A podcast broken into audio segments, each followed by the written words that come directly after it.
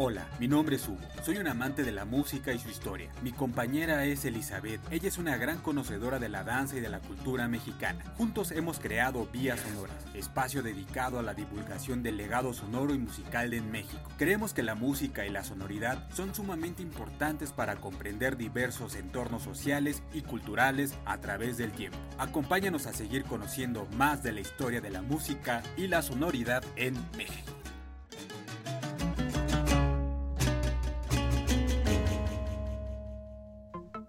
Hola, es un gusto estar de nuevo con ustedes en un nuevo episodio de Vías Sonoras y en este nuevo formato de video en el que por fin van a conocer a estas personas que durante siete episodios les han compartido temas muy interesantes acerca de la sonoridad en México. Este es el número 8 y está dedicado a la sonoridad en la fiesta del Toshkat, nos acercaremos a fuentes tempranas para encontrar los elementos sonoros de esta veintena tan importante en la historia de los mexicas del posclásico tardío.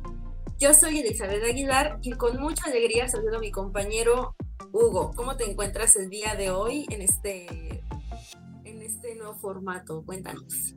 Hola, pues bastante bien aquí, este, ya listos para empezar este video podcast con un tema bastante interesante que nos va a llevar un poco a la sonoridad en cuanto al periodo de la historia conocido como Mesoamérica.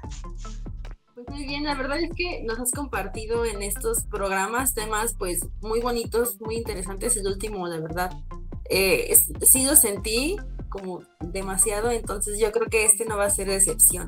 Pero antes de que nos lleves de la mano por esta fiesta del Toshkat, les quiero hacer un recordatorio muy, muy importante, así que pongan mucha, mucha atención.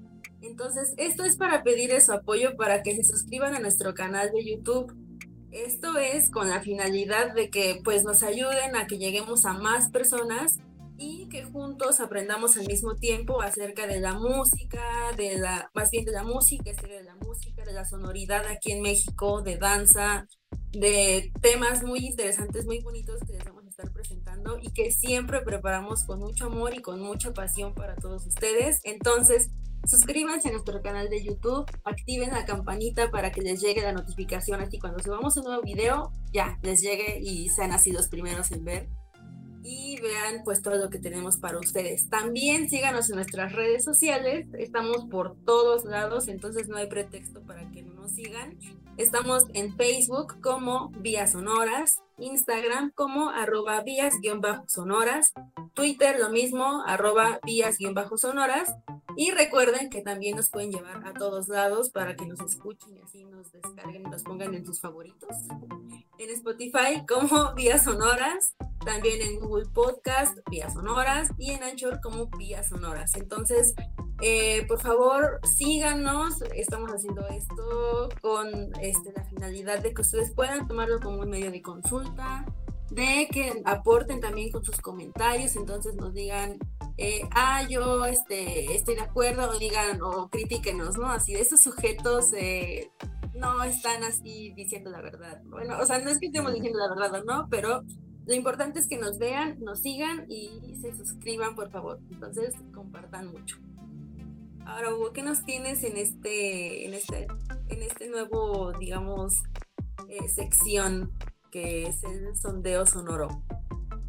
Pues tenemos una nueva eh, sección, como bien lo acabas de mencionar, que se llama Sondeo Sonoro, en el cual vamos a estar explorando diferentes plataformas como YouTube, como Facebook, como Spotify y demás, para encontrar esos nuevos sonidos, esas nuevas músicas que están regadas por todo el país y que merece la pena escuchar y merece la pena que la gente se dé un chance de disfrutar lo cual este, para nosotros será un gusto meternos en estas redes sociales, en estas plataformas y presentarles algo de lo que se está haciendo a nivel musical y también, ¿por qué no decirlo? Vamos a encontrarnos quizás documentales, quizás películas que traten temas sobre música y que puedan mirar ya sea por alguna plataforma de streaming o este la puedan ver en, cartelera quizás, ¿no? Eh, también vamos a recomendar algunos libros, algunas cosas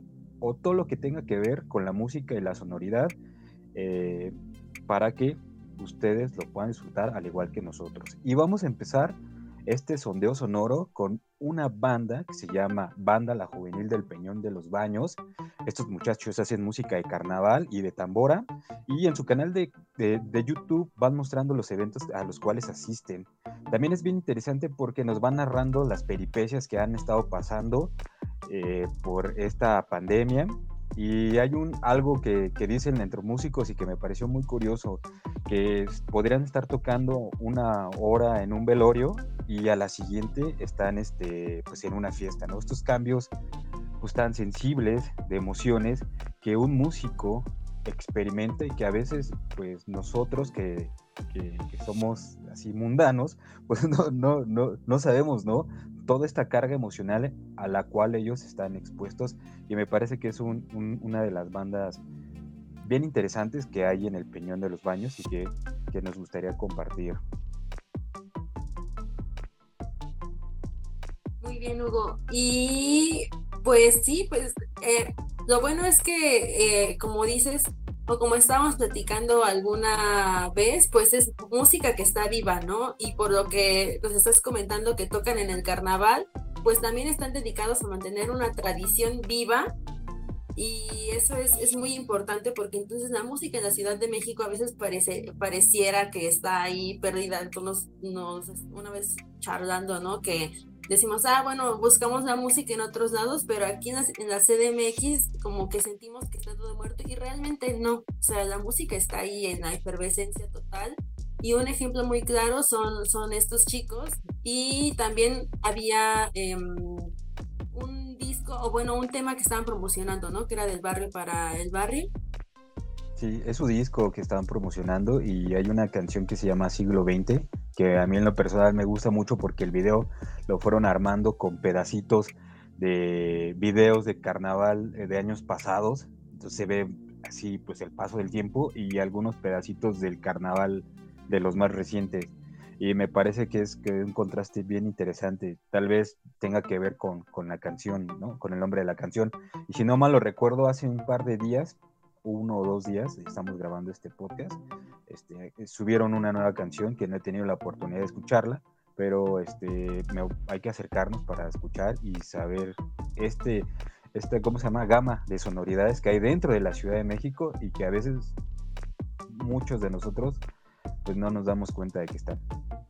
Así es, entonces no se olviden de también buscar ahí en su canal de YouTube a esta banda, La Juvenil del Peñón de los Baños, y también les tenemos a otro personajazo, y de verdad es un super personaje, que es Forest Basura. Bueno, este joven, muy talentoso, es compositor, creador sonoro, multiinstrumentista y constructor de instrumentos musicales informales, ya sea con basura, objetos en desuso y olvidados, ¿no? Así muchos objetos de la vida cotidiana. También es uno de los fundadores de la orquesta Basura, que seguro de ustedes eh, han de conocer.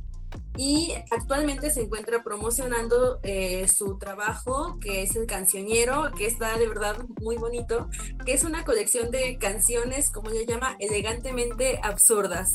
Entonces, bueno, todo está presentado en formato de loop, entonces esto está muy padre porque, o sea, lo ves en vivo y es todo un, o sea, aparte de, de, la sonoridad de las músicas y de las piezas que están de verdad increíbles, o sea, es todo un, es todo un hombre orquesta, como estábamos diciendo. Entonces vas grabando loops, vas grabando este el sonido, ¿no? De este del zapato con el, con el cepillo, y lo vas uniendo y al final vas creando una, una canción realmente muy, muy chévere. Entonces, este formato de loops está muy padre.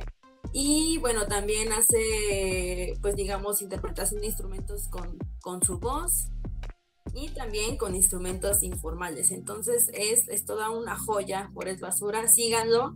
Eh, tiene tintes de música mexicana, sobre todo eh, está esta canción de la chacharera, ¿no? Que está muy, muy padre. Está también el vals Los Calcetines, están, están muchas piezas que, que son muy valiosas, son muy divertidas, las letras también son muy bonitas y sobre todo que en muchas de estas utiliza instrumentos, digamos, o, u objetos de la vida cotidiana propios del tema que, que él está tratando. Entonces, vayan a seguirlo, vayan a ver su trabajo. Em, hace poquito estuvo en el Will, entonces está teniendo presentaciones eh, continuas que está poniendo en su Facebook. Siempre está actualizando ahí donde va a estar para que lo sigan por todos lados y también se suscriban en su canal de YouTube. Sí, sí, sí, los vamos a dejar este, las redes sociales de tanto de Forest Basura como de la banda juvenil Peñón de los Baños. Vamos a poner en la descripción los vínculos para que puedan acceder a sus páginas, a sus canales y, y, vean lo que están haciendo, compartan también y pues ahí les dejan un like porque la verdad son, son músicos muy buenos. Forest Basura es tremendo, esa canción de la chacharera es extraordinaria, un chachachá así como de los 50, es extraordinario y con, con estos instrumentos informales, ¿no? Entonces es, un excelente músico y la verdad su propuesta vale muchísimo, muchísimo la pena porque nos va recreando también estas sonoridades citadinas. Es, es un músico totalmente citadino y eso es bien padre. Así, es, entonces les mandamos también muchos saludos a Forest Basura y a estos muchachos de la banda La Juvenil de Peñón de los Baños. Muchos, muchos saludos y pues esperamos tenerlos muy pronto con nosotros. Ahora sí, Hugo, vamos a lo que nos truje. Vamos así a lo macizo, a lo preciso, a lo conciso, a lo macizo. y vamos a hablar ahora sí, bueno, tú nos vas a hablar del Toshka. Tú nos vas a llevar así de la mano para ver qué onda con esta festividad. Pero antes, para los que nos digan en contexto, please, de qué es esto, vamos a, darles un poquito de, de, contexto sobre qué se trata. Entonces, bueno, les platico. Las 18 festividades religiosas que se celebraban a lo largo del calendario solar mexica tenían pasmosos rituales religiosos en los que participaban absolutamente todas las clases sociales sin importar ni género, ni edad, eh, nada. O sea, todos participaban sí o sí. En estas ceremonias se efectuaban convites que contenían una gran variedad de preparaciones. Los involucrados ayunaban y se autosacrificaban, esto es muy importante. Los días de ayuno dependían de cada fiesta. Entonces, bueno, eh, utilizaban ricos atavíos, en las, en las plazas, perdón, y en los patios principales se ejecutaban danzas, cantos, guerras simbólicas, eh, se elaboraban obras monumentales y se alimentaban los dioses con corazones, eh, con corazones, sangre, etcétera. Entonces ya Hugo nos va a hablar un poquito más adelante de esto.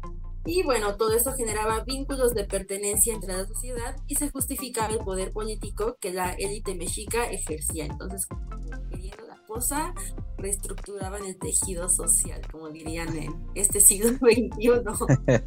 Bajo este contexto, nos acercaremos a la fiesta del, del y bueno, esto lo haremos mediante dos fuentes escritas. La primera es la obra de Fray Diego de Durán, que es la historia de las Indias de la Nueva España, y la segunda es del franciscano muy conocido, Fray Bernardino de Sagún, que es básico ahí que todos tenemos, y su historia general de las cosas de la Nueva España. Bueno, digo que es un básico porque, bueno, es, es digamos, el, el más conocido entre los cronistas, ¿no? Eh, bueno, es historia general de las cosas de la Nueva España, escritas en el siglo XVI, y también se ocupará el Códice Florentino, el Códice Ramírez, el Códice Aubin, y todo esto con la intención de encontrar elementos sonoros de la fiesta y de que ustedes también vayan observando eh, cada uno de los elementos de los que Hugo nos va a estar hablando. Ahora sí, Hugo. Em, ¿Listo? Ah. Listo, listo, venga. Muy bien. Bueno, a ver, de entrada, qué calendario pertenecía a la fiesta del Toshka? Bien, este, bueno, la fiesta del Toshka eh, se encontraba dentro del Chipowali, es, es en el calendario solar mexica, y este calendario solar mexica es el de 365 días, y tenía una función muy especial, ¿no? Dentro de estas funciones era, pues bueno, programar la vida diaria, eh, también separaba los tiempos de siembra y cosecha, y este Chipowali constaba de 18 meses y tenía 20 días cada uno. Eh, por lo que más apropiadamente se le debe llamar veintenas o normalmente se le llama veintenas. Eh, y también tenía cinco días eh, complementarios, estos cinco días o los famosísimos Nemonten, que eran como estos, estos días que no estaban, que se agregaban al calendario, que eran como días oscuros, pero esos son con otros temas. Más o menos eh, se cree que la fiesta de Toshkat estaba entre lo que actualmente es el 17 de mayo al 5 de julio. Eran las fechas de esta veintena. También, para aclarar un poquito, hay otras fuentes que nos hablan sobre Toshkat, solo que nosotros nos vamos a, basar un en, en, estas, ¿no? Vamos a sacar la mayor información en las que acabamos de decir. Eso es donde estaba insertado la fiesta de Toshkat, en, dentro del Chipowale. Muy bien, Hugo. Y bueno, ya que estamos aquí en el Toshkat, que hemos desde el principio diciendo la fiesta del Toshkat y a qué fiesta pertenecía y así. Eh, bueno, ¿cómo se traduce al español esta palabra? Voy a tomar la de Fray Diego Durán, eh, que habla sobre el Toshkat, se traduce como cosa seca, o también lo traduce como sequedad y falta de agua. Eh, al parecer era una fiesta que estaba dirigida también a la petición de agua, porque durante esos meses eh, todavía no empieza la lluvia como, como tal. Entonces, este, es una renovación y, muchas cosas. Algunos piensan que esta festividad tendría que estar más relacionada con Tlaloc, ¿no? por, por, por esta petición de lluvia, pero este, pues muchos y los mismos eh, cronistas nos hablan sobre dos principales deidades que es Tezcatlipoca y Huitzilopochtli.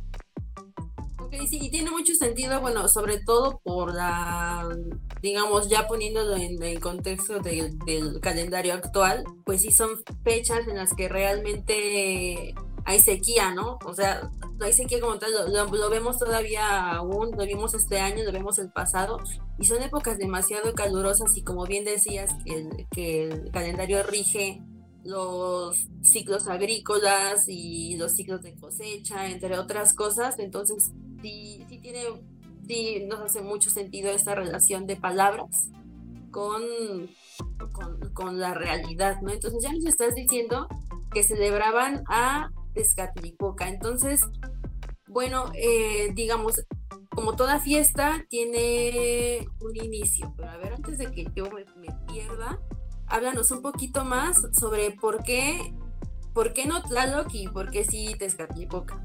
Entonces, háblanos un poquito de, él y de Huitzilopochtli. Mm, este. Bueno, las deidades principales era Tezcatlipoca y Huitzilopochtli. Tezcatlipoca es el señor del espejo humeante, el patrón de los gobernantes y de los templos escuela Tepochcali. Y Huitzilopochtli es conocido como colibrí zurdo o también colibrí del sur. Es una de las otras traducciones al español. Entonces esta deidad eh, está vinculada a la guerra y pues, era la vocación solar y patrono por excelencia de los mexicas. Eh, Huitzilopochtli era el hijo de Coatlicue, la que tiene la falda de serpientes, eh, considerada la verdadera madre de los dioses. Era el hermano de Coyosauki, la adornada de cascabeles, eh, con, y pues es hermano de, bueno, está vinculado a los dioses supremos, Huitzilopochtli. Este, se piensa, los, los, los expertos mencionan que Tezcatlipoca, como estaba vinculado con los gobernantes, en la fiesta de Toshkat lo que se intentaba hacer era recrear la vida de Tlatuán. Y Tezcatlipoca era quien designaba a los gobernantes. Eso lo vamos a ir viendo más adelantito. Y Huitzilopochtli pues tiene que ver con la guerra. Y Tezcatlipoca, pues bueno, es un dios guerrero, de ahí que es el patrono del Tepochcali, es donde se le enseñaban ciertas cosas para que, o ciertas, ciertas cosas que tienen que ver con la guerra. Es por eso que están vinculadas.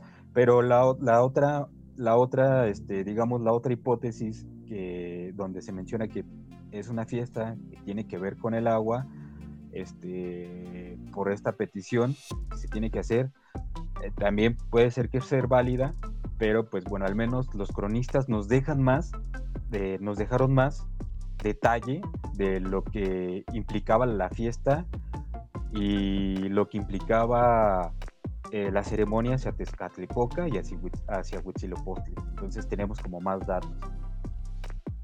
Pues sí, pues, em, o sea, como quien dice, como bien nos estás diciendo, eran así los meros meros, Tezcatlipoca y Huichilobos, ¿no? Como, como, como estarían escritos por ahí. bueno, Tezcatlipoca, Tezcatlipoca y Huichilobos. No, Tezcatlipoca y Huitzilopochtli, entonces eran, digamos que las meras, meras deidades. Y bueno, tienen, o sea, obviamente se relacionan sobre todo con esta con este imperio que era demasiado belicoso, ¿no? era, era un imperio de, guerreros.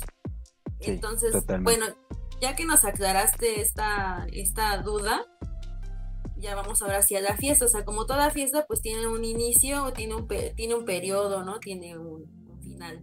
Entonces, bueno, ¿qué marcaba el inicio de esta fiesta? Y también eh, ya así más adelante te voy a preguntar como algunos elementos pues, muy importante, importantes porque nos acabas de mencionar uno de ellos. Pero pues primero, ¿qué marcaba el inicio del Toshkat? Pues bueno, las preparaciones comenzaban eh, un año antes. Prácticamente cuando terminaba la fiesta, se comenzaban los preparativos para la siguiente, la del siguiente ciclo. Eh, ¿Y cómo comenzaba? Pues con la preparación del el representante del dios, de los dioses eh, de tanto Tezcatlipoca y de Huitzilopochtli. Solo que aquí nos vamos a detener en este episodio. Vamos a hablar sobre todo del personaje del Ixiptla, que es el que, representa a Tezcatlipoca. Este, nos vamos a detener en él, porque tiene los elementos sonoros, esos elementos que andamos buscando por todas partes y no le vamos a dar tanto peso a Huitzilopochtli, no porque no valga la pena la fiesta, la fiesta tiene muchísimos elementos también este, en cuanto al ritual que se hace hacia Huitzilopochtli, pero nos vamos a enfocar hacia Tezcatlipoca. Entonces, prácticamente empezaban los preparativos, así una vez que, terminaba, empezaban de inmediato. Y también eh, se comenzaban eh, hay unos momentos muy especiales que vamos a ir detallando que nos dan como, como esos puntos de partida para, para la celebración del Toshka. Sí, porque, o hablar de Huitzilopochtli sería hablar de otro programa.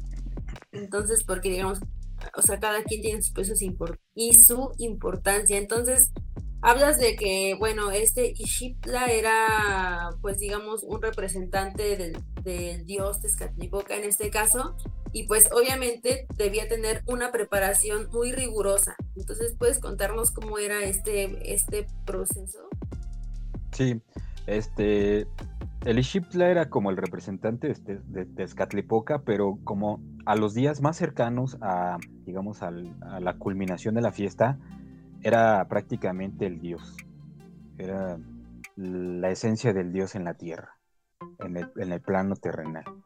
Entonces, el Lishipla, tanto Sagún como, como Durán nos mencionan que es un cautivo. Hay algunas otras hipótesis acerca de que posiblemente era un joven del Tepozcali, porque porque tenían que tener sumamente bien eh, presente que estaban representando a una deidad y que esa deidad se iba a, ¿cómo se llama? A, manifestar a través de ellos. Entonces, ahí están, ¿no? Si es un cautivo o si era un joven de, la escuela de Tepozcali. Pero al parecer era un cautivo. A este cautivo, este, digamos, eh, esta persona, lo iban preparando de una manera muy, muy excelsa. Lo preparaban para que se pudiese eh, presentar en público sin ningún problema, ¿no? Eh, tuviese prudencia al hablar, al saludar, le daban flores, las flores están vinculadas a, los guerreros y no cualquier persona podía utilizar ciertas flores, lo enseñaban a fumar, eh, caña de humo y esto también es de élite. No solo eso, sino que eh, tenía que cumplir ciertos estándares de belleza y tener, tenía que tener ciertas habilidades. Eran, escogían a la mejor persona que ellos consideraban, ¿no? Los sacerdotes y las personas encargadas de designar este, este, esta representación se fijaban en eso. Y algo de lo interesante y es donde ya vamos a caer a la sonoridad es que le enseñaban a tocar la flauta. Lo enseñaban a tocar la flauta. Esto es sumamente importante porque vamos a ir platicándolo. La va a utilizar en varios momentos de la fiesta. Sí, justo eso iba a preguntarte porque obviamente no era así, o sea, no era como que cualquier, cualquier chico, cualquier joven pudiera ser el representante de un dios, ¿no? O sea, sí debía tener, pues como nos mencionaste, ciertas características físicas y pues también de acuerdo como a la digamos, a, esos estándares de belleza que nos estás mencionando de la época. Y pues también habla de que los sacerdotes y todos los de los altos mandos son personas muy observadoras y también podemos aquí ver, pues sí, la importancia de esta fiesta, porque para hacer un proceso de selección, digamos, a lo largo de un periodo tan grande y observar, digamos, a tantas personas, ya sea un cautivo, ya sea un, a, un, a un estudiante, ¿no? El de habla de que de que sí es un proceso de selección muy, muy meticuloso, ¿no? O sea, muy, muy minucioso. Entonces, bueno, ya nos hablaste de, de un poco de esto, de su preparación, y, y, nos hablabas también de la, pues de que habían, de que estamos hablando ahora de Tezcatlipoca porque es el que tiene los más elementos sonoros, pero aquí se me hace muy interesante que son aparte de tocar la flauta, que es lo que nos estás mencionando, que estos elementos sonoros están en su indumentaria, ¿no? Entonces, eh, pues, como que, ¿qué nos dicen los cronistas acerca de, la indumentaria del chipla que llevaba y que, tiene estos elementos, pues, de la sonoridad?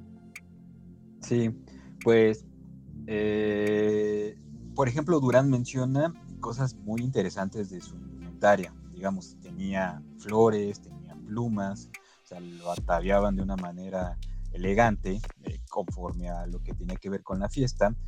Y aquí hay otro elemento sonoro bien importante, que son los cascabeles. Eran cascabeles de oros y este, de hecho Durán menciona que son unas gargantas que tienen en los pies.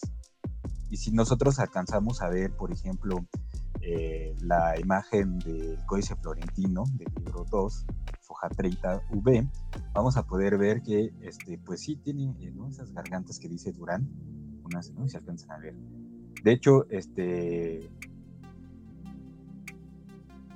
eh, Gilgen Olivier nos menciona también eso, que los cascabeles los tiene Huitzilopochtli perdón, Tezcatlipoca, y lo podemos constatar en el Códice Borgia, en la lámina 17. Vamos a poner las imágenes para que ustedes también puedan verlo.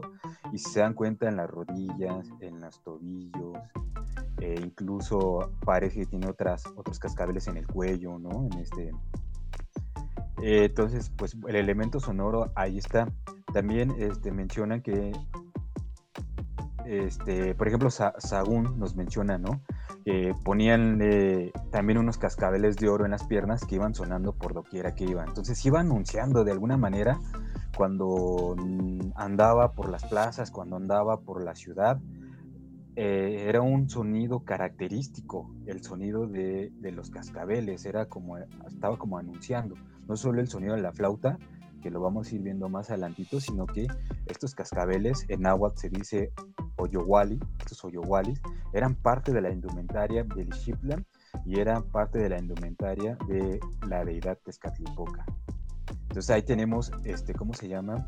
Otro elemento sonoro muy importante acerca de, esta deidad y de este pues era, imposible que pasara desapercibido, ¿no? Y, y, siempre va a surgir la duda y bueno, ya vamos a seguir preguntando si espero tengamos la oportunidad de que alguien nos, responda, algún, algún danzante por ahí de concheros, pues si esto, esto tiene relación, ¿no? Si tiene alguna reminiscencia con, con, los huesos de fraile, como le llaman ahorita, este, que tienen en, en los tobillos, ¿no? en sus gargantas de los pies actuales.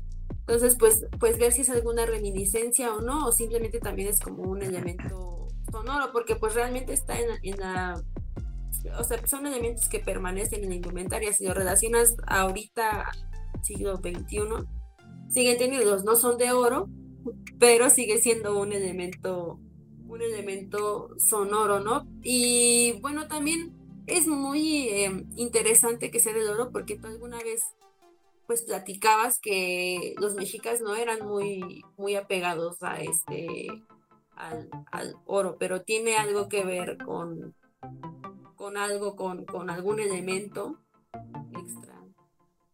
Sí, pues el oro está vinculado al sol y el sol está vinculado a los guerreros. Entonces ahí podemos ver cómo está, digamos, por, por qué es, es, importante eh, el oro. Tezcatlipoca, una deidad totalmente guerrera, que, que, está vinculada al sol. Entonces es como muy, muy, este, muy lógico esto. Aparte, pues los mexicas y en Mesoamérica en general, eh, los metales preciosos como plata, la plata, el oro, pues no eran como muy importantes. Vaya, eh, la riqueza para, para, para estas este, para estos pueblos originarios eran las plumas, la, turquesa, las piedras este, preciosas que ellos consideraban y divinas y que solo cierta parte de la sociedad podía utilizar, no cualquiera podía utilizar ciertas plumas, ¿no? eran solamente para la élite e incluso algunas solo eran para, para el Tlatoani. Entonces, este, vamos viendo que, este, que, estos elementos, eh, al menos este, este elemento del oro, este sonido de los cascabeles, pues bueno, estaba vinculado totalmente al sol y a Tezcatlipoca. Sí, porque, o sea, actualmente, yo, bueno, yo lo digo porque actualmente en muchas danzas hay, está la presencia de estos cascabeles, o sea, está la, la, la idea de que uno mismo sea, produzca la sonoridad con los movimientos del cuerpo, ¿no? O sea, con el simple hecho de caminar, ya estás creando una sonoridad porque pasa a un ritmo y si son más van a un ritmo todos, entonces o sea, siento que sí son de pronto reminiscencias y que son estas conexiones, digamos, sonoras con algo más importante y más, y más grande, ¿no? Que estás ofreciendo como danzante.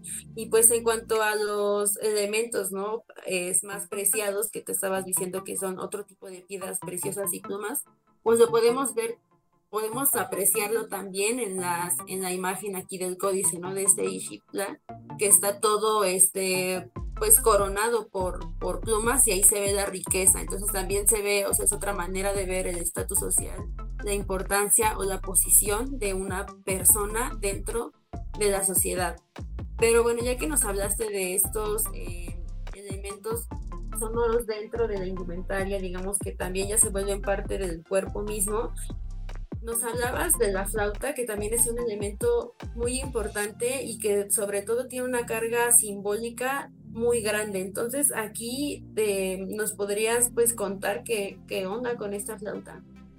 Sí, pues bueno, este, la flauta es sumamente importante. Yo creo que por eso los, al menos Sagún y Durán, le describieron más detalladamente esta fiesta porque les ha de haber impresionado todo lo que conlleva. De hecho, todas las fiestas son, son increíbles, son lo que narran, son, es increíble.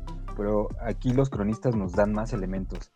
Y como que les impresionó o no sé por qué nos dejaron todos estos elementos. Eh, y de ahí nosotros nos podemos dar una idea de lo importante que era, por ejemplo, la música para las celebraciones.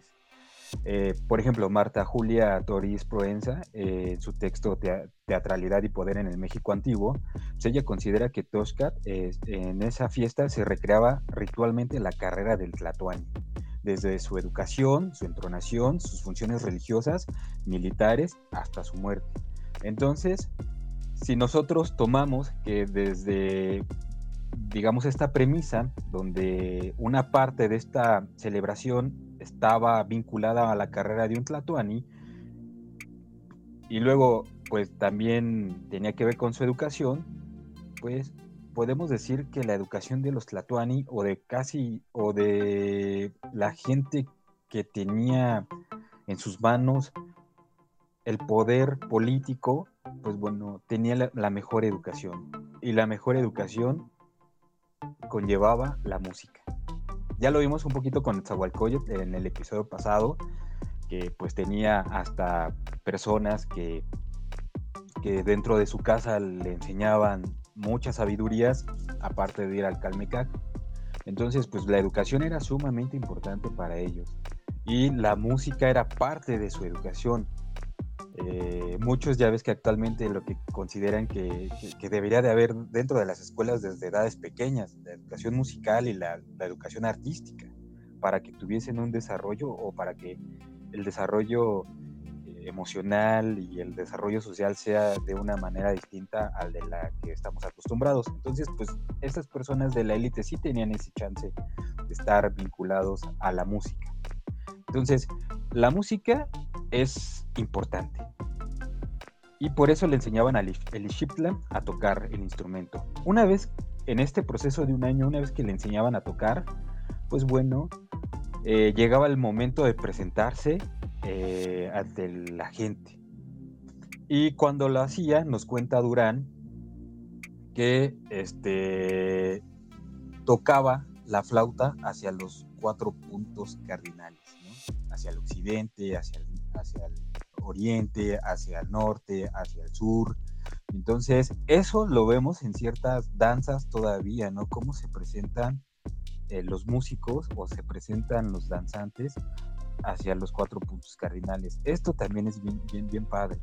Eh, dice Durán que era una flautilla de barro pequeña y que su sonido era muy agudo, muy, muy agudo. De hecho, hay algunas imágenes de lo que se considera son flautas de Tezcatlipoca que se han encontrado en excavaciones en el Templo Mayor y en algunos otros lugares.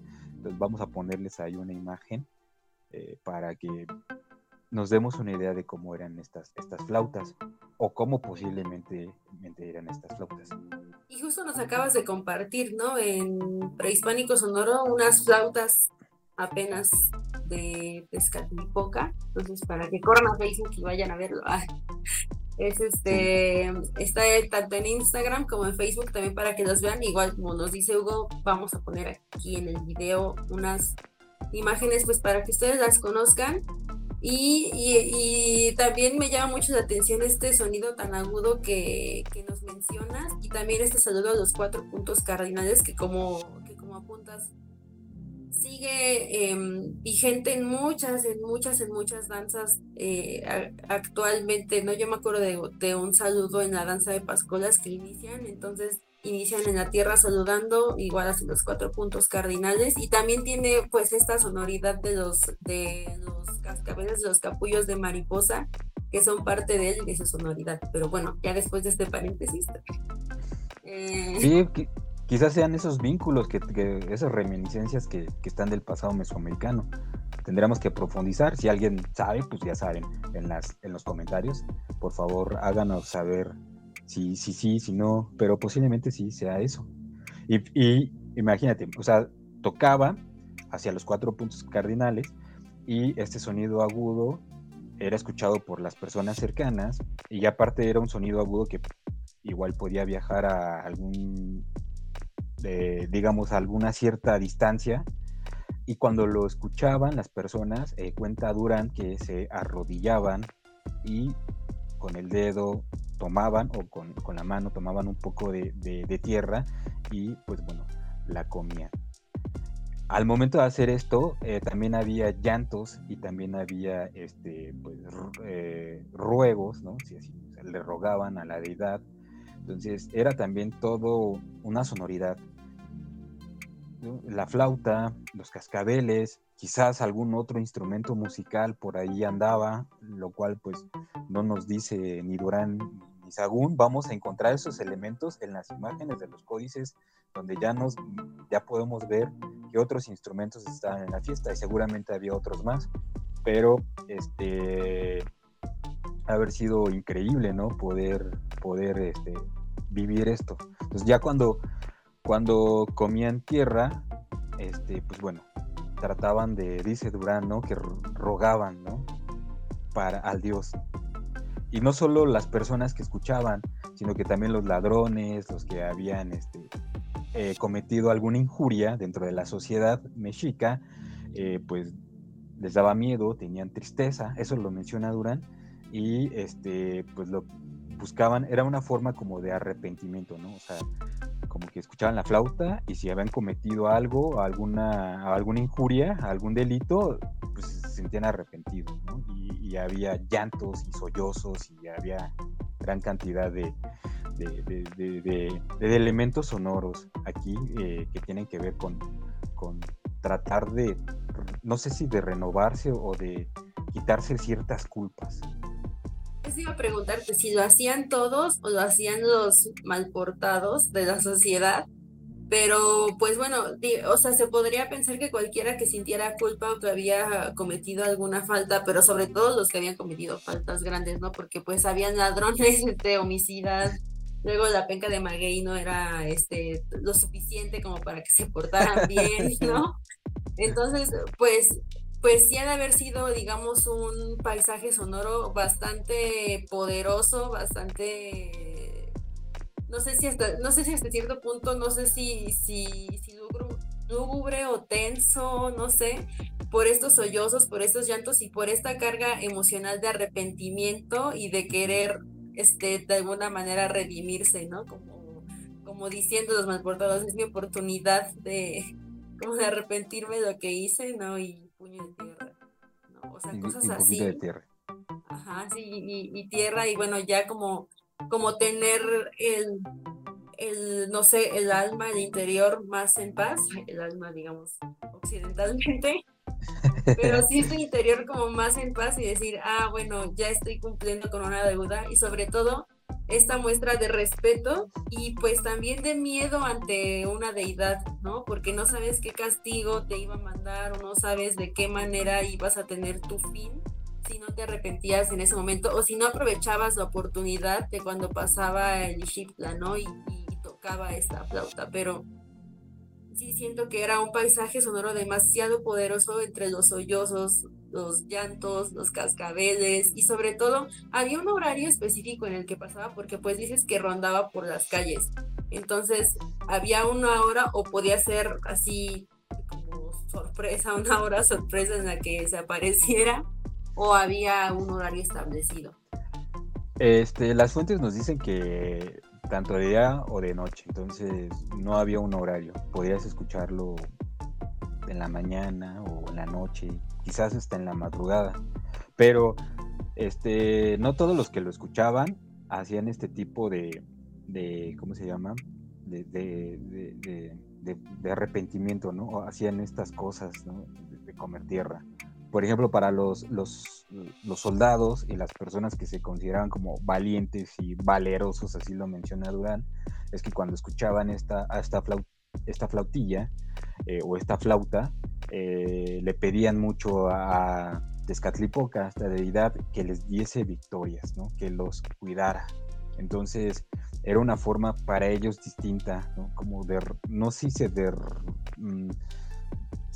mm, mm, no sé cómo, qué palabra utilizar para, para describir esto, pero ellos, eh, obviamente no era felicidad, pero ellos lo que buscaban era precisamente eh, algo contrario, ¿no? O sea, como pues pedirle los favores de Dios. Pues de, ajá, pues de pedimento y de agradecimiento, ¿no? Tal vez por las victorias ganadas de, de, mucha gratitud.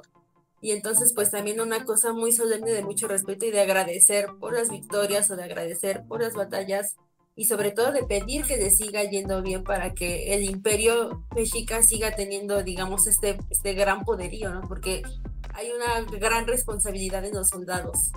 Entonces, al, pedir y agradecer, pues también es como una renovación y como una nueva toma de, convicción, ¿no? Y de fuerza, aparte de que, pues, no, no al, al tener una, al ser una sociedad tan estricta y tan poderosa, pues no tienen otra opción más que hacer su trabajo a la perfección. Y pues una ayuda del mero, mero Dios guerrero, digamos, no está de más. ¿no? Podríamos ver de alguna forma así, ¿no? O sea, de una forma muy sencilla de, gratitud y de pedimento. Sí, y entonces este era muy importante el sonido de la flauta. Aquí vemos que la sonoridad tiene un, un, este, un peso demasiado importante en la sociedad y sobre todo este, este sonido agudo de la flautilla producida por, por, por o este, digamos, soplada por el Shipla, ¿no? Que si lo vemos es, es la es Tezcatlipoca, prácticamente. Eso es lo que dice Sagún. Por ejemplo, es eh, digo, perdón, lo que dice Durán, pero lo que dice Sagún es más o menos un poquito, ¿no? Eh, también comienza diciéndonos que le, que le enseñaban la fiesta, bueno, enseñaban a tocar la flauta, lo, lo, era una persona o un joven que tenía que cumplir las características de belleza, habilidades, lo instruían para como si estuviesen instruyendo a una persona o a algún gran señor del palacio. Por ejemplo, Durán nos dice que, este sonido de la flautilla duraba unos 10 días antes de que este, concluyera la fiesta. Entonces, imagínate, por o sea, si lo que nos dice Durán es real, estamos hablando de que 10 días estamos escuchando el sonido de la flauta constantemente. Entonces, tenías 10 días para arrepentirte o para pedirle algo a la deidad. Bastante tiempo para, para pensarlo ¿no? o no. Eh, y eh, siempre que, que dice ¿no? Que siempre que se tocaban estas flautitas, pues este pues la gente también, ¿no? Se, arrepentía, se, arrodillaba. Pareciera que nos está narrando algún pasaje como, como cristiano, ¿no? O sea, como, como que no sé si ahí pues ellos le meten un poco de su cosecha, porque tiene, o sea, si lo vemos así, como ellos nos lo describen, pareciera que están a, ojos de, su visión eh, cristiana, están transmitiéndonos esta fiesta. Quizás era un poco diferente, quizás no, Algunos confían en las fuentes escritas, algunos otros no. Entonces eh, es también interesante ver cómo lo van presentando los cronistas. Y es importante estarse cuestionando como ahora, ¿no? De te pones a, te detienes a pensar quiénes están escribiendo quiénes están, sí, quiénes están describiendo estas fiestas y obviamente pues de acuerdo a su educación pues totalmente occidental, totalmente cristiana, pues se pudo pensar eso, ¿no? Como yo decía, bueno, sí, pues esa oportunidad de, de tener en paz su alma, este, pues lo mismo, ¿no? O sea, traen pues toda una educación muy distinta a la que estaba aquí y también es muy probable que el significado tal vez de comer tierra sea uno totalmente distinto, ¿no? Al que nosotros estamos pensando de acuerdo a los cronistas. Pero bueno, digamos, ahorita son nuestras fuentes, eh, digamos, más cercanas a lo que sucedió en esos tiempos y pues no queda más que más que seguir investigando y seguir escarbando y seguir buscando más hallazgos pues para ver si hay más información o información contraria a eso que nos están contando los cronistas. Entonces siempre siempre cuestionen. Entonces no, no, no, no hay que quedarnos como con una sola postura pero pues también ver que estos em, legados ahí escritos pues tienen una una importancia muy muy grande ¿no? Entonces, pues bueno, ya nos hablaste de esto, de que, de que sí pareciera un pasaje de, la Biblia tal vez, eh, o bueno, cristiano en este caso, hacia mí. y bueno, este, ¿hay algún dato más que nos este, puedas hablar de, la flauta o de la, misma sonoridad? ¿Qué nos dicen también otras personas o otros cronistas, otras sí. acerca de este instrumento? Bueno, este. Eso era, digamos, en estos 10 días prácticamente era lo que hacía Lechipla, ¿no? Andar rondando con su flautilla y con sus cascabeles y seguramente, y con, dice Sagún, con unos, este, eh, con sus pajes, ocho, algunos dicen ocho, eh, algunos otros dicen cuatro, pero tenía como personas que lo iban cuidando y lo iban, digamos, este, iban ofreciendo lo que él necesitaba. Sagún también nos menciona que lo casan con cuatro mujeres, eh, que antes de la fiesta, digamos antes de, que culmine la fiesta.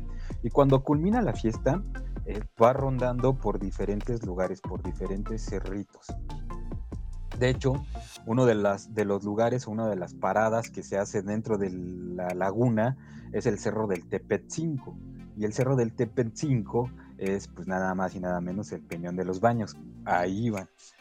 Y de ahí se, de allá para la última, ¿cómo se llama? El último lugar eh, era hacia Iztapalapa, ¿no? hacia Chalco, ahí había un, templo. Y en este templo, este, obviamente ya iba solo con sus acompañantes, con, sus sirvientes, eh, este, subía a este templo y conforme iba subiendo, iba rompiendo cada una de las flautas con las que había estado tocando los días anteriores. Y una vez que estaba en la, parte superior del templo, pues ya lo estaban esperando los sacerdotes para el sacrificio. La abrían en el pecho, ¿no? lo, lo acostaban, le abrían el pecho, le, sacaban el corazón y el corazón lo ofrecían hacia el sol. Cuentan que, los cronistas que levantaban la mano con el corazón hacia el sol. Entonces, este, después lo bajaban, ya pues sin vida, el Shipla, lo bajaban y una vez estando en las gradas, bueno, una vez estando en la parte inferior, eh, le cortaban la cabeza y la empotraban en lo que es el zompantli, la famosísima hilera de cráneos, ¿no? Entonces tenemos ahí en el Códice Florentino que si alguien quiere profundizar en estas fiestas, pueden utilizar el Códice Florentino para que mm, ahí se detalla más información y también pues visualmente nos, nos, nos regalan estas imágenes del códice, ¿no? Entonces vemos, por ejemplo, eh, en el del códice florentino del libro 2, la foja 30V, vemos al Ishipla muy bien ataviado, abajo como está con sus esposas, cuatro quizás, y pues sus acompañantes, eh, los pajes que menciona Sagún, y hasta el último podemos ver la imagen de, este personaje, del Ishipla, pues cómo lo están sacrificando los sacerdotes y vemos las flautas, ¿no? Rotas, quebradas en, escalinatas. Entonces ya cuando lo, bajan, este, pues bueno, al Pantli directamente, es lo que mencionan tanto Sagún como, como, como Durán y pues lo podemos ver en este, también en el Códice Florentino, que es autoría bueno, no es autoridad de Sagún, él hace las compilaciones, pero pues tiene a sus informantes, son indígenas, digamos, del siglo XVI, este, pues ya evangelizados totalmente. Entonces, en el Códice Ramírez, pues tenemos un... Ajá. No, sí, sí, ahorita te vi. Va. Entonces, nada más, este, pues para daros una idea del Son Pantli, pues bueno, tenemos este, el Códice Ramírez, donde vemos un son pantli donde ponían también los cráneos de, otras personas y de guerreros, principalmente. Muy bien. Ahorita que estabas mencionando de la flauta, o sea, me estaba poniendo a pensar en la importancia que tiene la música y de que prácticamente, o sea, regresándome un poquitito antes del sacrificio, em, o sea, como que prácticamente la música era tan importante, obviamente por su relación con el dios, pero eh, pareciera que el mundo se detenía, ¿no? De por sí cuando una fiesta, cuando existe una fiesta, lo podemos ver en la actualidad, el mundo se detiene, ¿no? Para, para ese, para, digamos, para esa región, para esa comunidad, para ese cacho de la sociedad que está haciendo una fiesta, se todo se detiene y todo se dedica a la fiesta y a, los preparativos y al desarrollo, ¿no? Y a la culminación, ¿no? Lo podemos ver en las mismas fiestas, en las mismas danzas, en, en todo.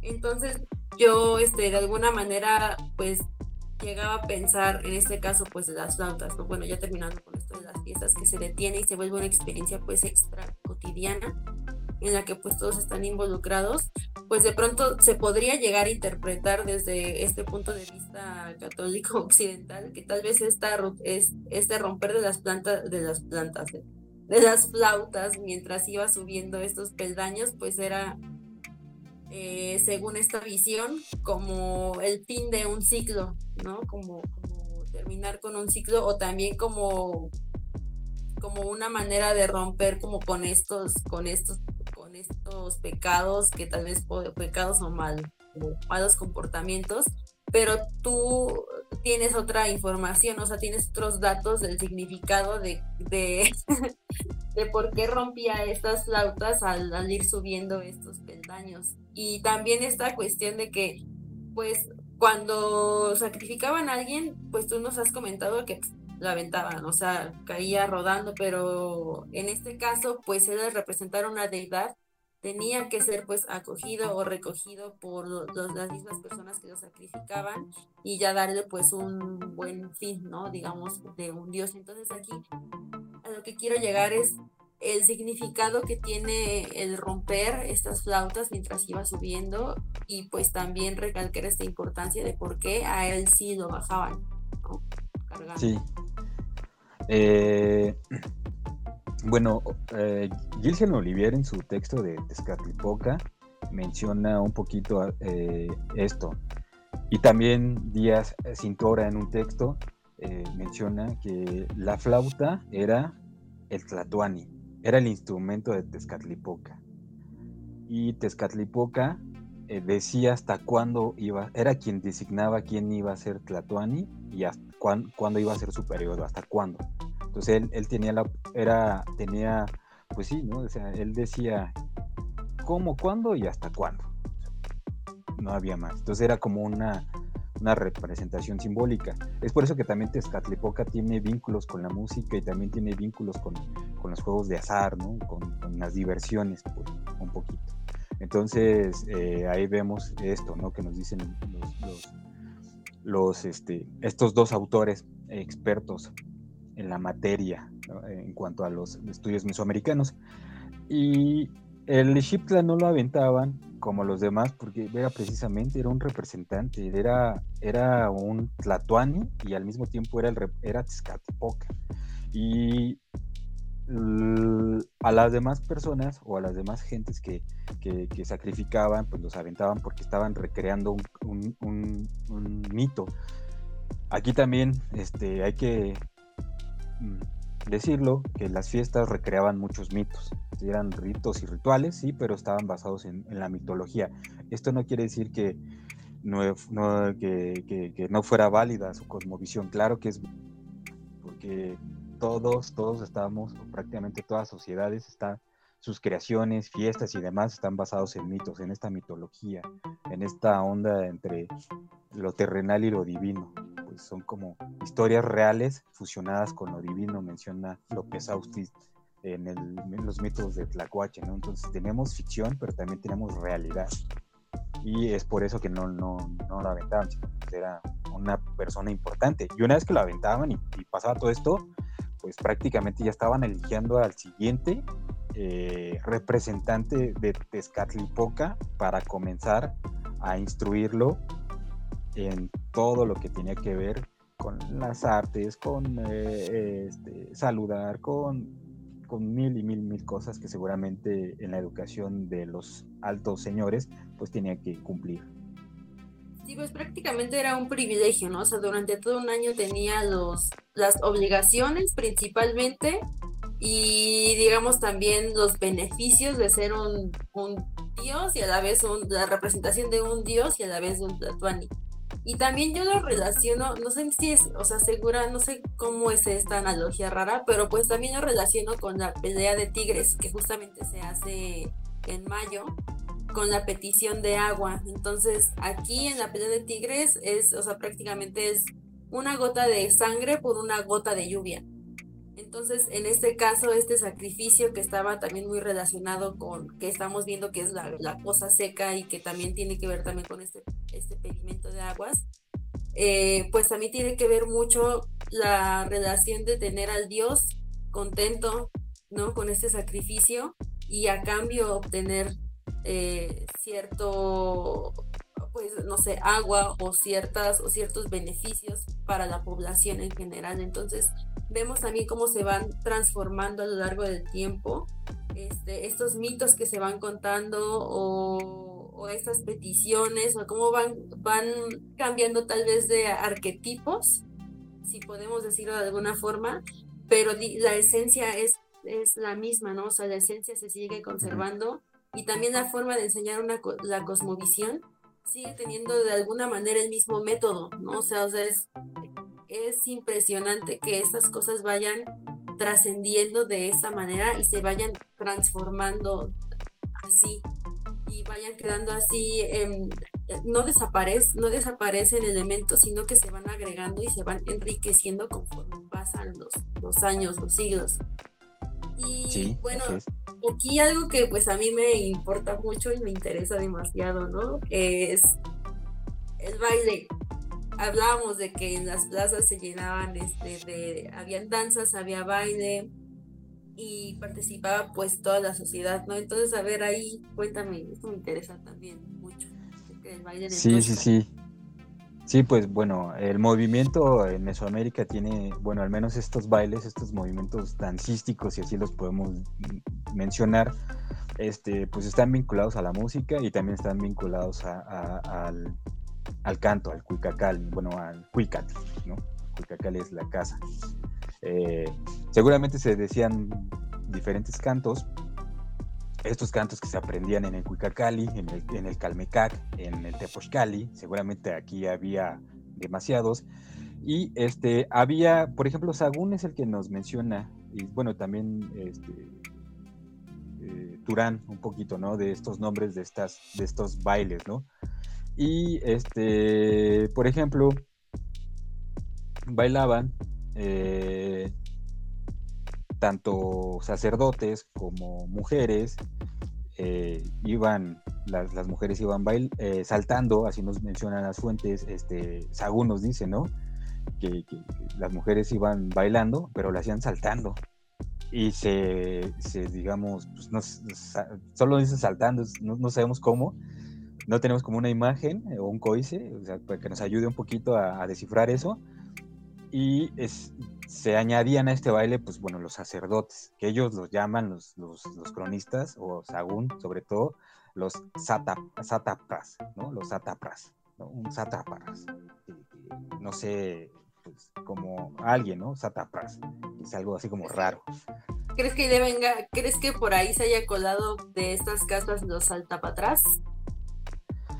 no lo sé, no, no creo. Pero... Jazmín, ayúdanos. Auxilio. Sí, no, no creo. Pero estos sátrapas este, eran los, este, bueno, los menciona así Sagún, pero eran los, los, los sacerdotes y, gente principales, ¿no? seguramente. Y el baile eh, lo nombran Toshka Chocholoa, el Toshka Chocholoa. Eso nos dice Sagún. Aquí, aquí el baile tiene un nombre, ¿no? Y que lo, eh, y que tiene que ver con, la fiesta del Toshkat. Y también hay otro baile eh, que menciona Fray Diego Durán, eh, donde participaban tanto hombres como mujeres, eh, y se llamaba Toshkanetotolostli. Toshka Canetotilistli, perdón, Toshka Canetotilistli.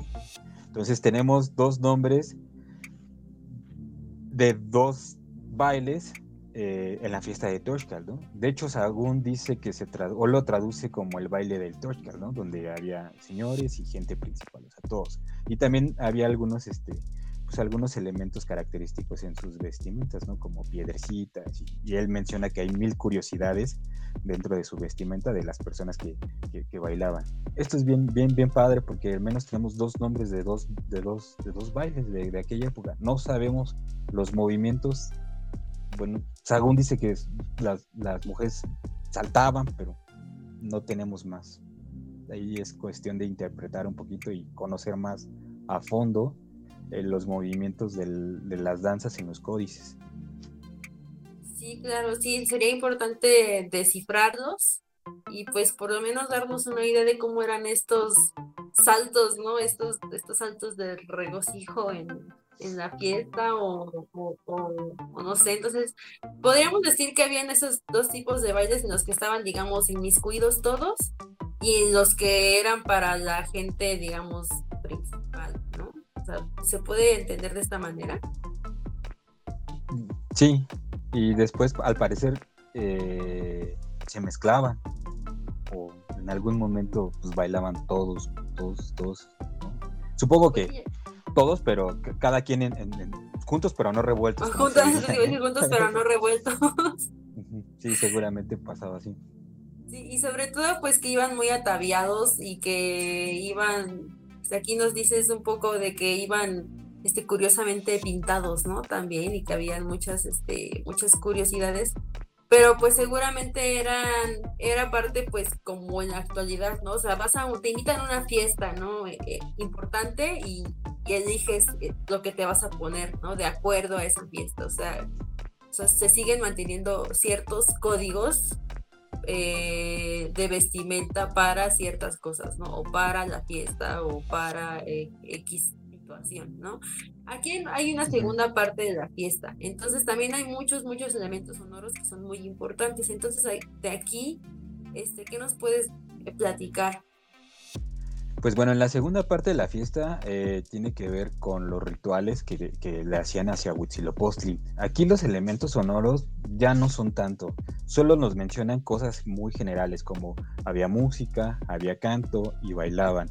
Ya no son tan detallados eh, estos elementos sonoros como como lo mencionan en, la fiesta de Tezcatlipoca, y pues obvias razones, ¿no? La flauta y, demás. Y aquí no, aquí por ejemplo, ya en la segunda parte, también había un personaje eh, que representaba un Ixipla, que representaba a Huitzilopochtli. Este personaje también era sacrificado, y al igual que el Ixipla de Tezcatlipoca, pues bueno, cuando lo sacrificaban, lo bajaban también, no lo aventaban, sino lo bajaban por las esquelinatas y su cabeza lo, degollaban y su, y su cabeza pues lo, ponían, ¿no? Dentro, eh, en el en el, perdón, en el... En el Zompantli. En el Zompantli, entonces...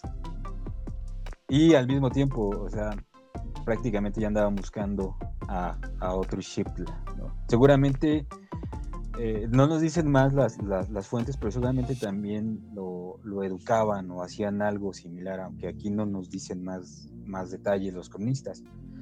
Aquí no, lo que, en esta fiesta lo que, lo que nos detallan es este por ejemplo, que, los hombres, ¿no? O sea, los jóvenes y las mujeres, pues llevaban sus collares hechos de palomitas de maíz, hacían una masa de bledos, ¿no? O sea, que era esta, esta masa de amaranto, eh, eh, que era un dios gigante, un Huitzilopochtli gigante, eh, había comida que al final se, lo repartían,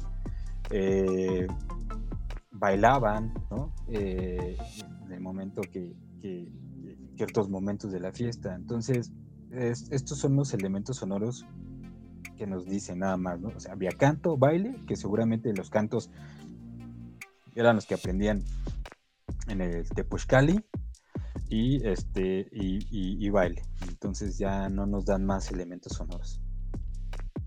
Ok, ahora vamos a hablar, ya que hablamos de todo, como este desarrollo de la fiesta, la preparación del la de que del sacrificio, venimos a un episodio, ah, bueno, que también tiene que ver ahorita con la sonoridad y con otros elementos con otros instrumentos musicales que son muy importantes y que no hemos mencionado. Bueno, más bien que Hugo no nos ha mencionado. Entonces, eh, eh, aquí tú nos vas a platicar a partir de un episodio, ¿no? De 1520 acerca de otros elementos sonoros que había en esta fiesta. Entonces, preparen todos sus pañuelos a, a secarse las lágrimas.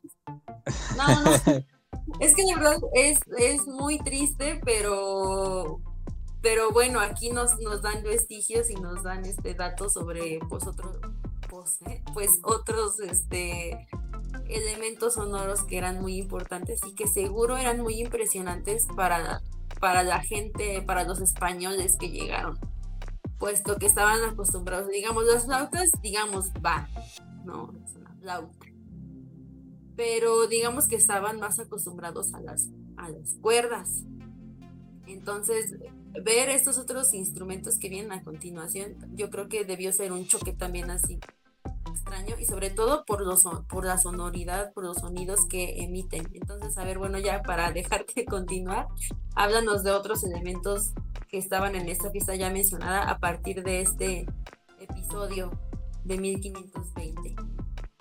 Sí, bueno, este, mencionando lo que, lo que acabas de, contarnos o de decirnos eh, sobre esta impresión que seguramente los europeos, los, conquistadores, se llevaron al, ver los instrumentos de percusión.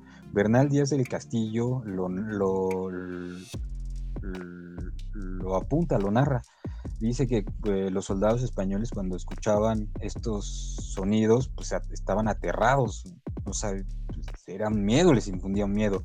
Y este, tanto el, eh, porque vamos a hablar de, de, y del Huehuet, pero sobre todo del Huehuet, que es un sonido muchísimo más profundo. El Teponazli es un sonido así muy dulce, ¿no? De hecho, este, eh, Guy Serpian, un, antropólogo francés, vino a hacer un trabajo acerca de, estos instrumentos musicales y menciona que son, son pareja, ¿no? Nos dice que eran pareja.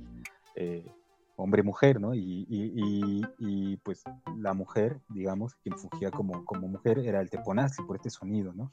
Y que también allá hay otras interpretaciones. Vamos a hacer otro, otro episodio donde vamos a hablar de estos instrumentos porque es muy, muy interesante todas las hipótesis que se han, se han hecho a partir de estos instrumentos musicales. Bueno, y después, este, pues es obvio, ¿no?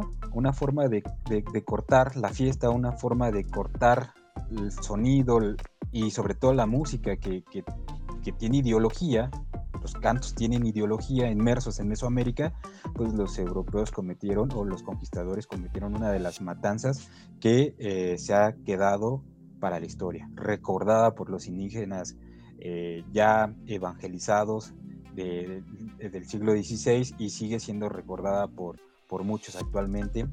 Este, es la famosísima matanza de Toshkat, que aquí voy a hacer este, un paréntesis, también sale esta matanza de Toshkat en el, ¿cómo se llama? En la serie de Cortés, ¿no? Esa que sacaron en Amazon, salen esto, ¿no? Entonces vemos los instrumentos musicales, pues una hilera completa de huehuels, ¿no? Y de, de Ponastlis, Están tocando y, recrean la matanza. Entonces, esta matanza se, se lleva en 1520 y bueno, voy a hablar así rapidísimo de la matanza porque lo que nos importa es un poco la sonoridad. Eh, entonces, este, pues bueno, ya los españoles llevaban cierto tiempo en la México Tenochtitlan, tenían a Motecuzoma pues, ahí como que como cautivo, ¿no? Como secuestro, sí, pues, era un secuestro totalmente, ¿no? Pero como, como que sí, como que no, pero sí, ya estaba totalmente cautivo. Este, Cortés, como llegó a estas, estas tierras eh, de manera ilegal, porque no pidió permiso, hizo un montón de cosas, lo andaban buscando, este, viene Diego Velázquez, que era el gobernador de Cuba, el cual pues, no se caía bien porque se brincó su autoridad, no se llevaban bien. Eh, Cortés tiene que viajar a Veracruz para detenerlo y decirle, oye, hermano, fíjate que estoy haciendo algo, espera, tranquilo, pero... Sí, algo así como, ya, ya, ya estoy poniendo todo bien, espérate, nos va a ir bien. Pero pues bueno, se enfrascan ahí, eh, algunos, este, bueno, pasan cosas, ¿no? No nos vamos a detener en eso. Sino que se queda al mando uno de sus, eh, yo creo, uno de sus soldados más fieles, puedo decir que prácticamente su mano derecha es Pedro de Alvarado, este famosísimo señor Tonatiuh, por lo güero que era, ¿no? Le pusieron así los indígenas, este, eh, se queda a cargo en la ciudad, ¿no? Cuidando que todo esté bien. No se sabe, ¿no? Esto no se sabe, lo han contado también los especialistas, no se saben si, si, los mexicas hicieron la fiesta, no se sabe si, si, si pidieron permiso, el chiste es que hicieron, ¿no? Eh, hicieron la fiesta, la festividad, pero algo sucedió. Algo sucedió que detonó la matanza. Algunos cuentas como Gilgen, algunos cuentan, perdón, como Gilgen Olivier, él menciona que seguramente los mexicas estaban preparando una emboscada, sabiendo que no estaba Hernán Cortés eh, hacia los españoles. Algunos otros cuentan eh, que, era una fiesta que no, que no era armada, digamos, no era, o sea, una fiesta donde todos participaban y, era un momento como de paz, ¿no? No había como guerra con, con, guerra de conquista, este, pues todos estaban desarmados, entonces este, algunos piensan que pues Pedro de Alvarado al ver ciertas situaciones que, no le agradaron, pues bueno, decide atacar y pues, pues una de las matanzas más, más crudas de, las que hay. Este, y también que levantó mucho el enojo hacia, hacia los conquistadores, ¿no? que después vienen otros, este, otros episodios de la historia como esa famosísima Noche Triste, ¿no?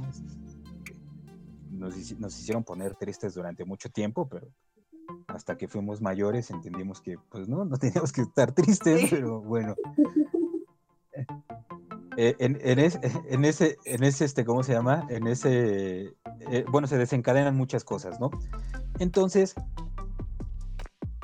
lejos de ver esta cruel matanza, nos vamos a fijar que, pues bueno, un episodio de la historia muy, muy cruel sucede en Toshkat.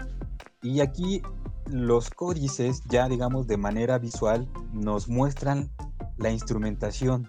Es por eso que yo creo que en, esta serie de, Amazon, de Hernán Cortés, pues bueno, aparecen ahí los teponastlis, ¿no? Y aparecen los huehuets.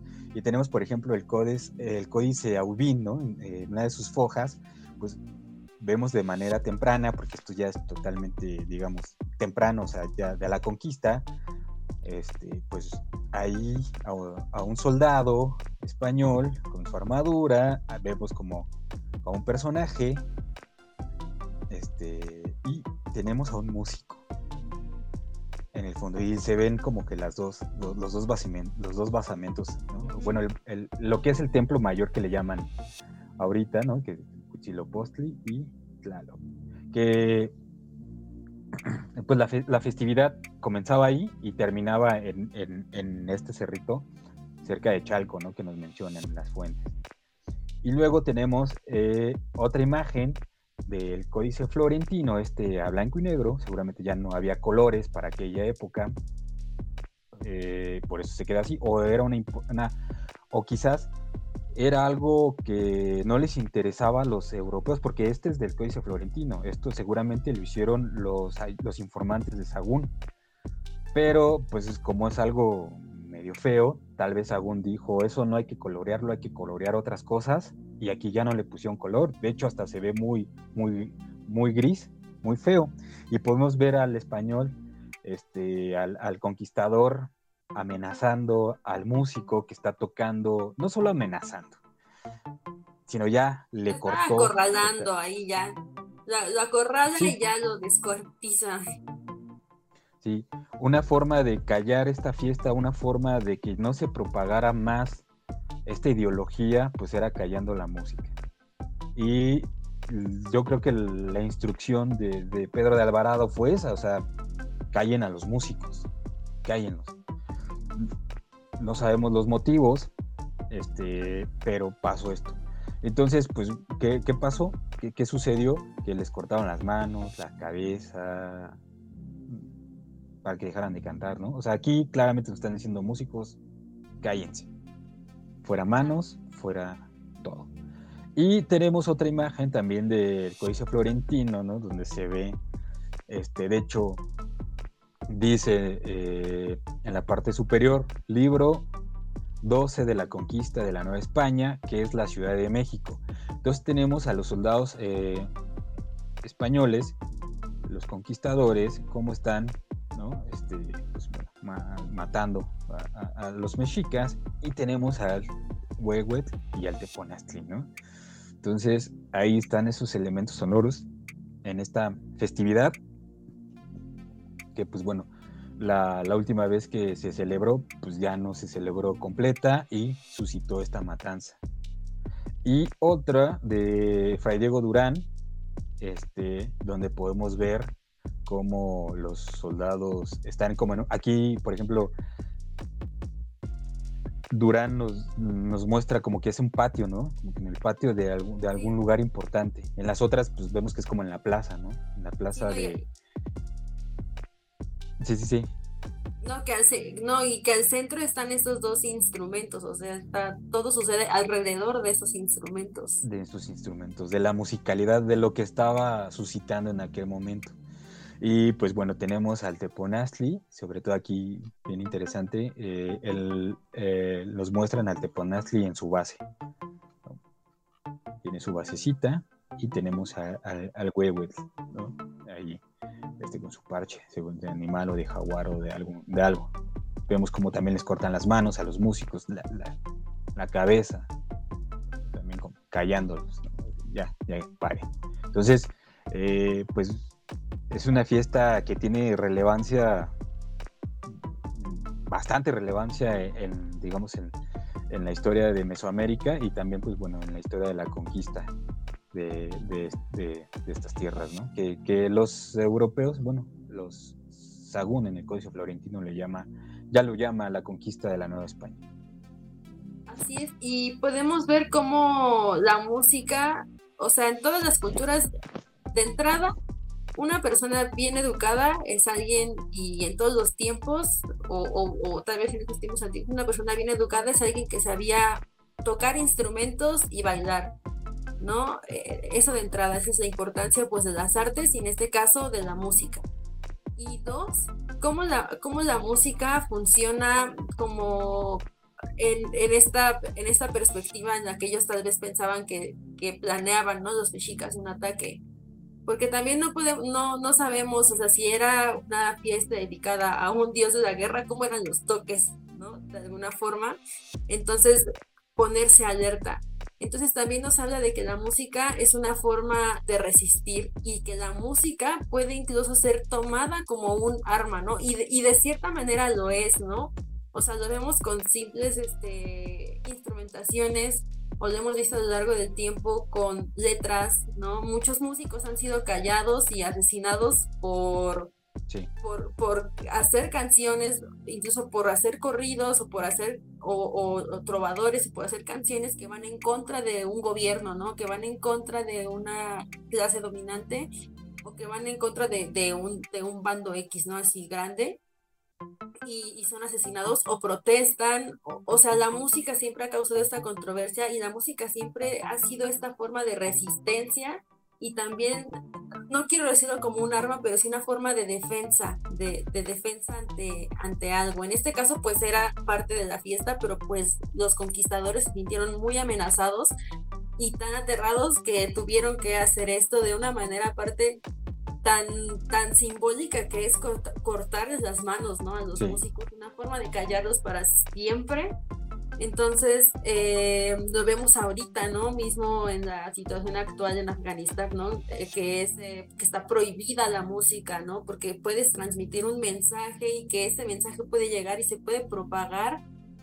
Es, es, muy interesante la importancia que tiene la música a lo largo de, de la historia, y en este episodio en específico, el, el, temor o la amenaza que tal vez pudieron sentir esos conquistadores por los toques, por la sonoridad, por, por lo que sea, y tuvieron que recurrir a, este, a estas formas violentas para callarlos. Entonces, es muy impactante, pero también nos pone a reflexionar sobre la relevancia que tiene esta manifestación. Sí, así es, es, es muy importante. Seguramente, bueno, cuentan que este, Pedro de Alvarado era una persona muy impulsiva, seguramente se sugestionó demasiado, se debe haber sugestionado, ¿qué, qué estarán diciendo? No, no, no, no, alguna, no sabemos este, si alguien le tradujo algo de, los cantos y se lo tradujo al español, cómo se lo habrán, cómo lo habrán hecho y si aparecía la palabra muerte o algo así relacionado, pues, seguramente se debe haber sugestionado y dijo, no hombre, esto tiene que acabar, ya, ¿no? Y, con esta, digo, que mencionan que era muy impulsivo, seguramente dijo, no, no, no, hay que frenar esto. Y, lo hizo, bueno, lo hicieron de esta manera. Sí, claro, de verdad, es muy impactante, es un episodio muy importante de la historia que tenemos, ¿no? Ahorita del mundo mesoamericano y nos deja pensando muchas cosas, bueno, particularmente a mí me dejó reflexionando muchas cosas en torno a la música, porque pues también, o sea, vaya, no, tú nos acabas de decir que una teoría era que pensaban que, era una fiesta, digamos, armada. Y también, también recordemos que, que, ellos tenían, que los mexicas ya en ese momento en el que ya se encontraban sitiados por los conquistadores, por los europeos, pues tenían también sus formas de comunicarse en las que te, hago creer que, estoy, este, pues sí, ya, ya me estoy convirtiendo, ya soy un convertido, pero pues realmente no, o sea, como en el, en el fondo, realmente no estoy totalmente convertido y convencido de lo que me estás diciendo.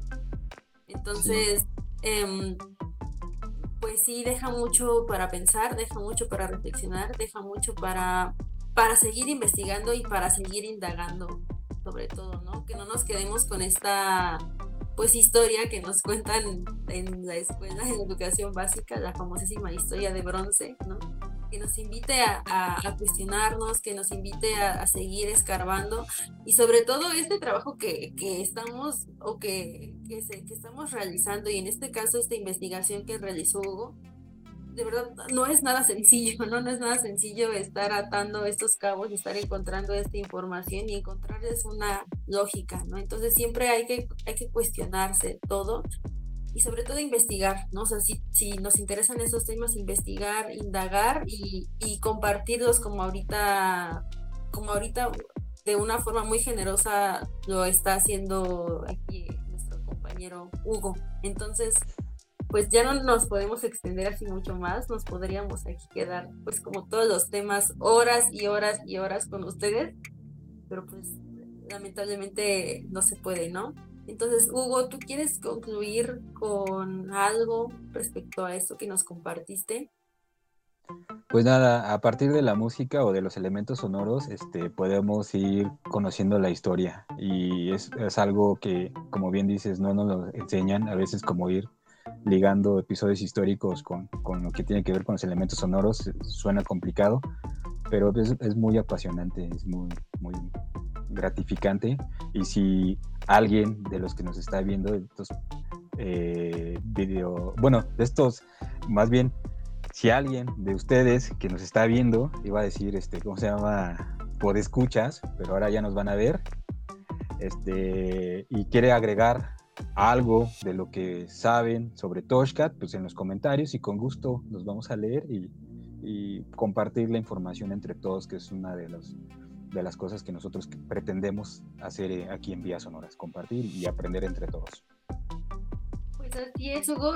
Yo a mí no me queda más que agradecerte por habernos compartido y por habernos llevado a esta festividad tan importante para el, el mundo mexica eh, por hacernos, por hacernos pensar en todo este tipo de cosas y por hacernos relacionarlos con el, con el presente, ¿no? Que también es muy importante, que no se quede como en un episodio así histórico, sino también traerlo a la realidad.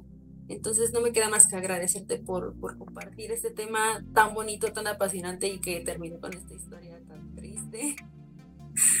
Pero pues, este, o sea, no, no, no, no quedarnos ahí, sino más bien por mostrarnos la sonoridad, por mostrarnos los instrumentos, por, por toda esta muestra y este trabajo tan bonito y este tema tan apasionante, así que, que nos dejó todavía, yo creo que a la expectativa sería, ¿qué más, no? ¿Y qué más hay sobre esto? Entonces también gracias a nuestros este escuchas por video escuchas o sea, ya les pondremos un. Gracias por su tiempo, gracias por acompañarnos. Recuerden, como nos dice Hugo, ahí escríbanos en los comentarios, todas sus aportaciones las leemos con mucho gusto, son muy bienvenidas. Y pues también, este, si, les gusta nuestro material, pues compártanlo, por favor. Recuerden que compartir es resistir. Entonces, nos vemos a la próxima y pues hasta luego. Adiós, hasta luego.